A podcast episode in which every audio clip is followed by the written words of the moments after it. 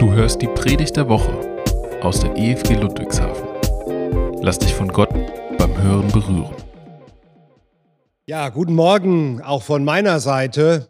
Mein Name ist Thomas Weber. Ich bin Mitglied der Baptistengemeinde hier in Ludwigshafen und ich darf euch heute Morgen, egal wo ihr uns zuschaut und egal wann ihr euch äh, einschaltet, die Predigt halten. Und heute Morgen geht es um etwas ganz Großes. Es geht nämlich um Gottes Plan mit der Erde und seinem Ziel mit uns Menschen. Daher wird die Predigt auch leider etwas länger, als es normalerweise bei mir üblich ist. Denn dieser riesengroße Bogen von Paradies bis zur Ewigkeit ist die Predigt für den ersten Advent aus dem Buch 24 Mal Weihnachten neu erleben. Wie gesagt, eine Predigt über den Plan Gottes mit der Erde und die Bestimmung für die Menschen. Ganz kurz zu dem Buch 24 Mal Weihnachten neu erleben, was vielleicht einige nicht kennen.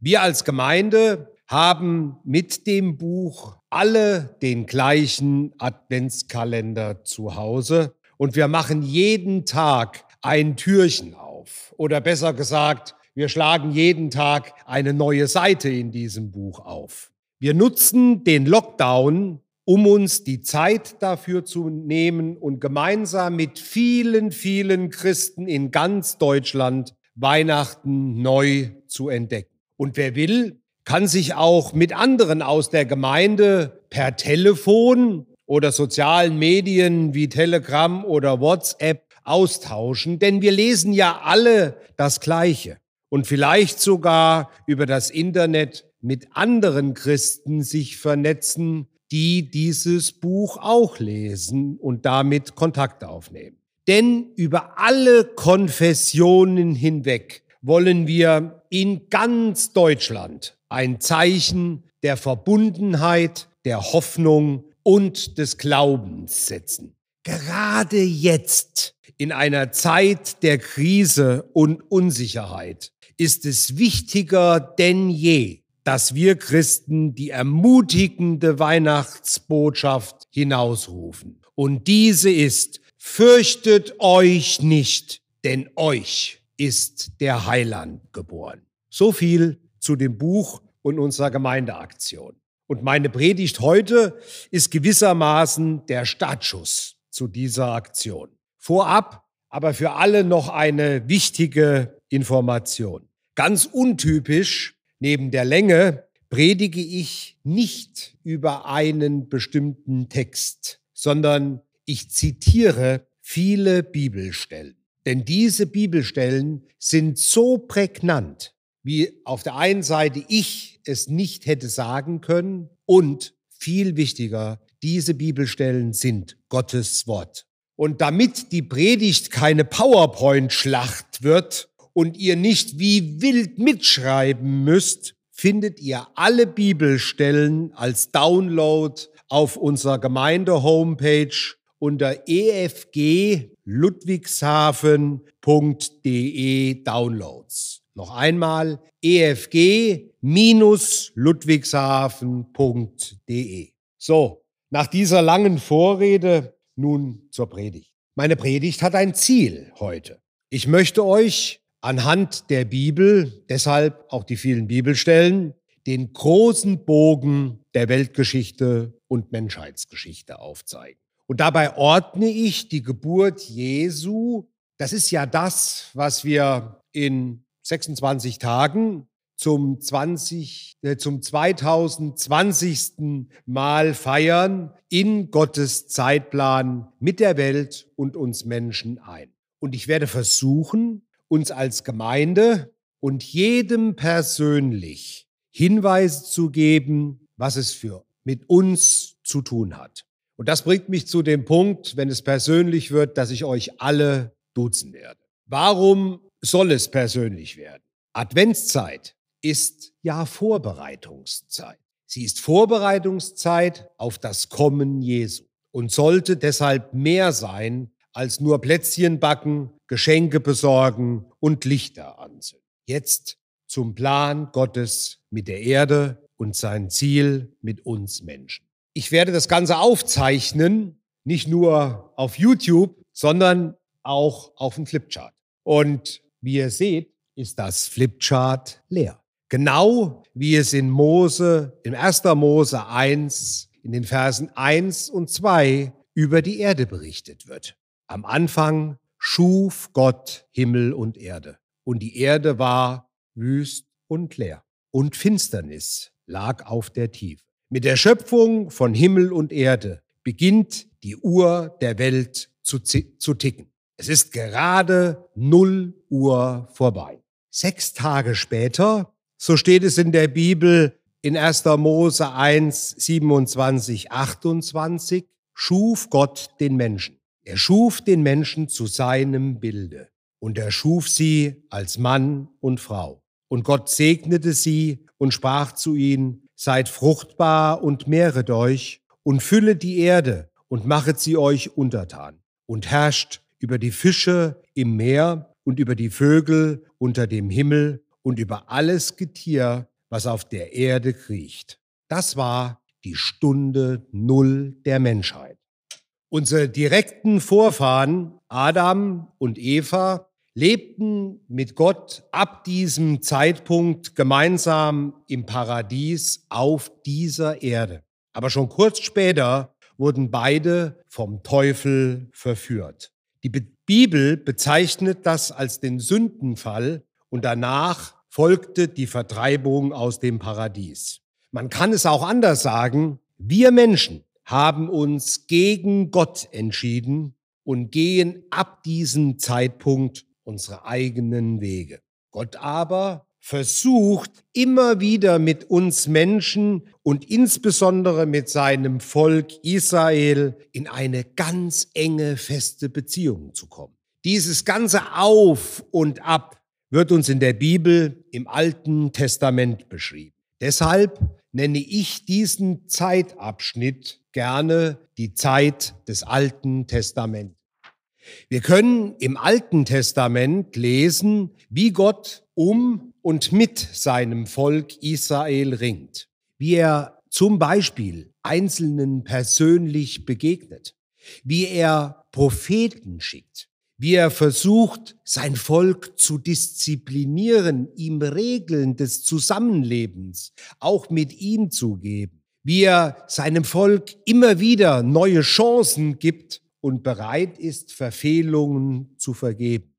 Auch die Entstehung der verschiedenen Nationen wird im Alten Testament beschrieben. Aber alles, alles, was Gott versucht, geht letztlich an dem Menschen, und das ist es bis heute so, einfach vorbei. Damals wie heute haben fast alle Menschen oder viele Menschen keine Beziehung zu Gott und wir gehen weiterhin unsere eigenen Wege. Damit tragen wir und nicht Gott die Verantwortung für Streit und Elend um uns herum. Wir sind selbst der Grund für das Chaos, in dem wir leben. Dann, vor 2020 Jahren, eröffnet Gott der Menschheit einen neuen Weg, mit ihm in Gemeinschaft zu.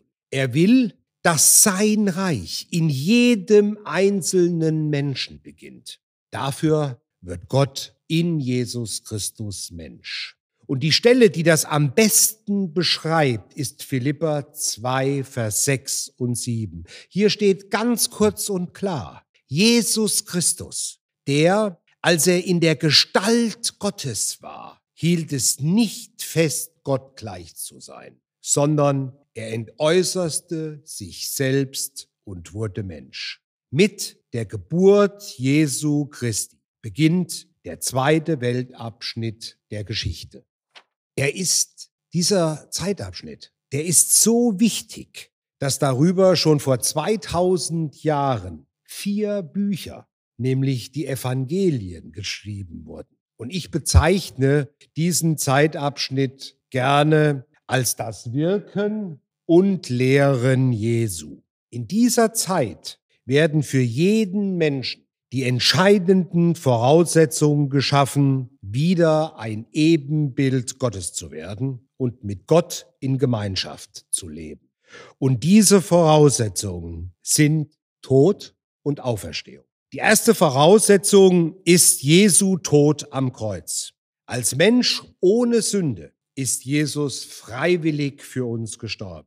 Damit ist der Gott der Bibel der einzigste Gott, der sich selbst opfert, damit unsere Schuld getilgt ist. Und du und ich, wir brauchen nichts anderes zu tun, als das zu glauben und unsere Sünden zu bekennen. Dann sind unsere Sünden vergeben. Denn so steht es in Römer 5, Vers 8. Gott aber erweist seine Liebe zu uns darin, dass Christus für uns gestorben ist, als wir noch Sünder waren. Die zweite Voraussetzung, um in Gemeinschaft mit Gott zu leben, ist die Auferstehung von den Toten. Jesus Christus ist drei Tage nach seinem Tod von den Toten auferstanden. Er hat den Tod besiegt. Und Jesus Auferstehung ist uns nicht nur in der Bibel beschrieben, sondern viele Zeitzeugen, auch in anderen Geschichtsbüchern, belegen die Auferstehung Jesu. Damit ist, und so sagen wir es häufig in unserem Ostergruß, Jesus wahrhaftig auferstanden. Und die Konsequenz für die Menschen, die an ihn glauben, ist in Korinther 15, Vers 20 beschrieben. Christus ist von den Toten auferstanden. Ausrufezeichen.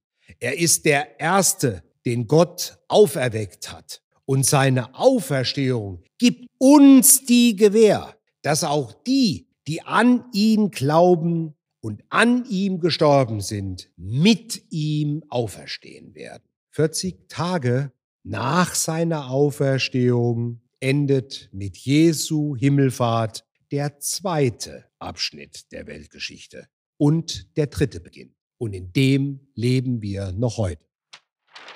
Viele bezeichnen diesen Zeitabschnitt als Gnadenzeit. Ich halte diesen Begriff zwar für richtig, aber auch für zu kurz gesprochen. Er ist richtig, weil wir nur durch Gottes Gnade gerettet sind. Heißt, wenn ich oder du glaubst, dass Jesus für unsere Schuld gestorben ist, werden wir, du und ich, auch auferstehen und ewig leben. Stellt sich natürlich die Frage, warum ich den Begriff Gnadenzeit trotzdem für zu kurz gesprungen finde. Weil Gnade nicht automatisch dazu führt, dass wir, also du und ich, automatisch zu Jüngern. Denn die Jünger lebten mit Jesus, lernten von Jesus und handelten wie Jesus.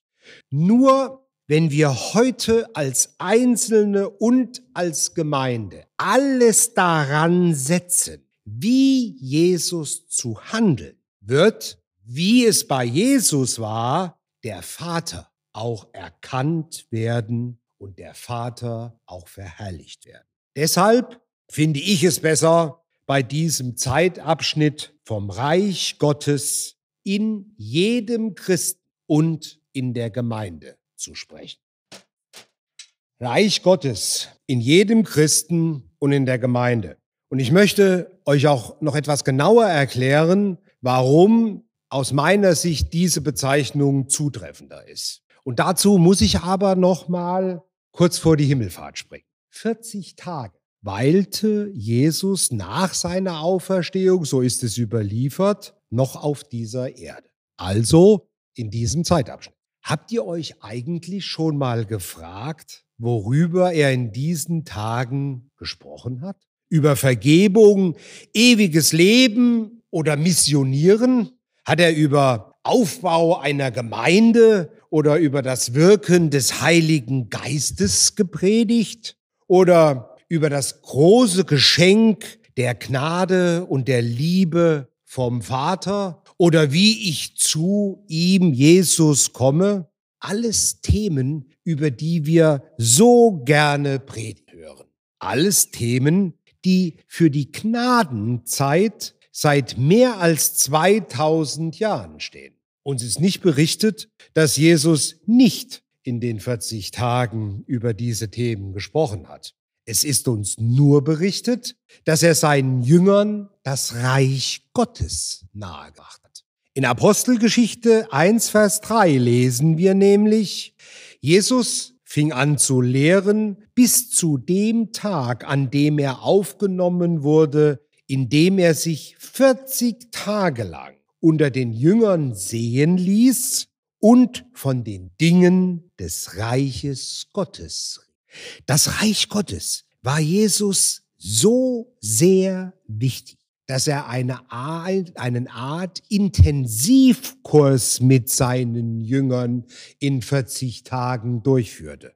Übrigens, wenn ihr Interesse an einem Intensivkurs über das Reich Gottes habt, dann solltet ihr mal das Matthäusevangelium lesen, denn da steht am meisten über das Reich Gottes drin. Und noch was spricht dafür, über den dritten Zeitabschnitt Reich Gottes zu setzen. Denn direkt bevor Jesus in den Himmel erhoben wird, spricht er zu seinen Jüngern drei prägnante Sätze. Und diese Sätze sind vielen Christen als der Missionsbefehl aus Matthäus 28 bekannt. Für mich ist Matthäus 28 sehr viel mehr. Matthäus 28 ist für mich sowas wie der letzte Wille oder das Testament Jesu. Und Jesu Testament ist ganz einfach und es beinhaltet nur drei Punkte. Im ersten Satz bekräftigt Jesus sein Gewaltmonopol. Mir ist gegeben alle Gewalt im Himmel und auf Erden. Im zweiten Satz gibt Jesus seinen Jüngern, also dir und mir, einen Auftrag. Darum geht hin und lehret alle Völker. Taufet sie auf den Namen des Vaters und des Sohnes und des Heiligen Geistes und lehret sie halten alles, was ich euch befohlen habe. Und im dritten Satz gibt er jedem von uns ein Versprechen. Und siehe, ich bin bei euch alle Tage bis an der Weltende. Und direkt nachdem er das gesagt hat, so steht es in Markus 16, Vers 19, wird der Herr in den Himmel aufgenommen und setzt sich zur Rechten Gottes. Mit Jesus Christus hat Gott sein Schöpfungsziel das erste Mal erreicht. Ein Mensch als sein Ebenbild ist für immer bei und regiert mit ihm. Und genau diese Himmelfahrt, und jetzt passt auf, genau diese Himmelfahrt will Gott mit jedem Menschen erreichen. In christlichen Kreisen wird hier von Entrückung gesprochen. Die wird kurz vor Ende unseres heutigen Zeitabschnitts sein. Ungefähr da ist die Himmelfahrt der Christen. Damit alle Menschen die Möglichkeit zur Himmelfahrt haben, hat Jesus seinen Jüngern damals und damit uns auch heute den Auftrag gegeben, Menschen zu Jüngern zu machen. Das ist der Missionsauftrag für jeden Christen. Aber nicht nur das.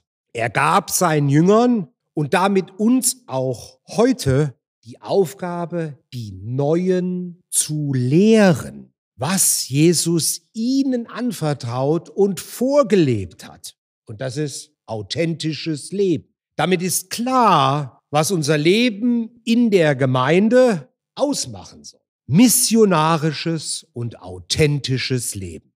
Und unsere Aufgabe ist in nur einem Satz zusammengefasst. Und das finden wir in Epheser 4, Vers 13. Wir sollen zu mündigen Christen heranreifen, zu einer Gemeinde, die Jesus in seiner ganzen Fülle widerspiegelt. Deshalb Reich Gottes in uns und in der Gemeinde.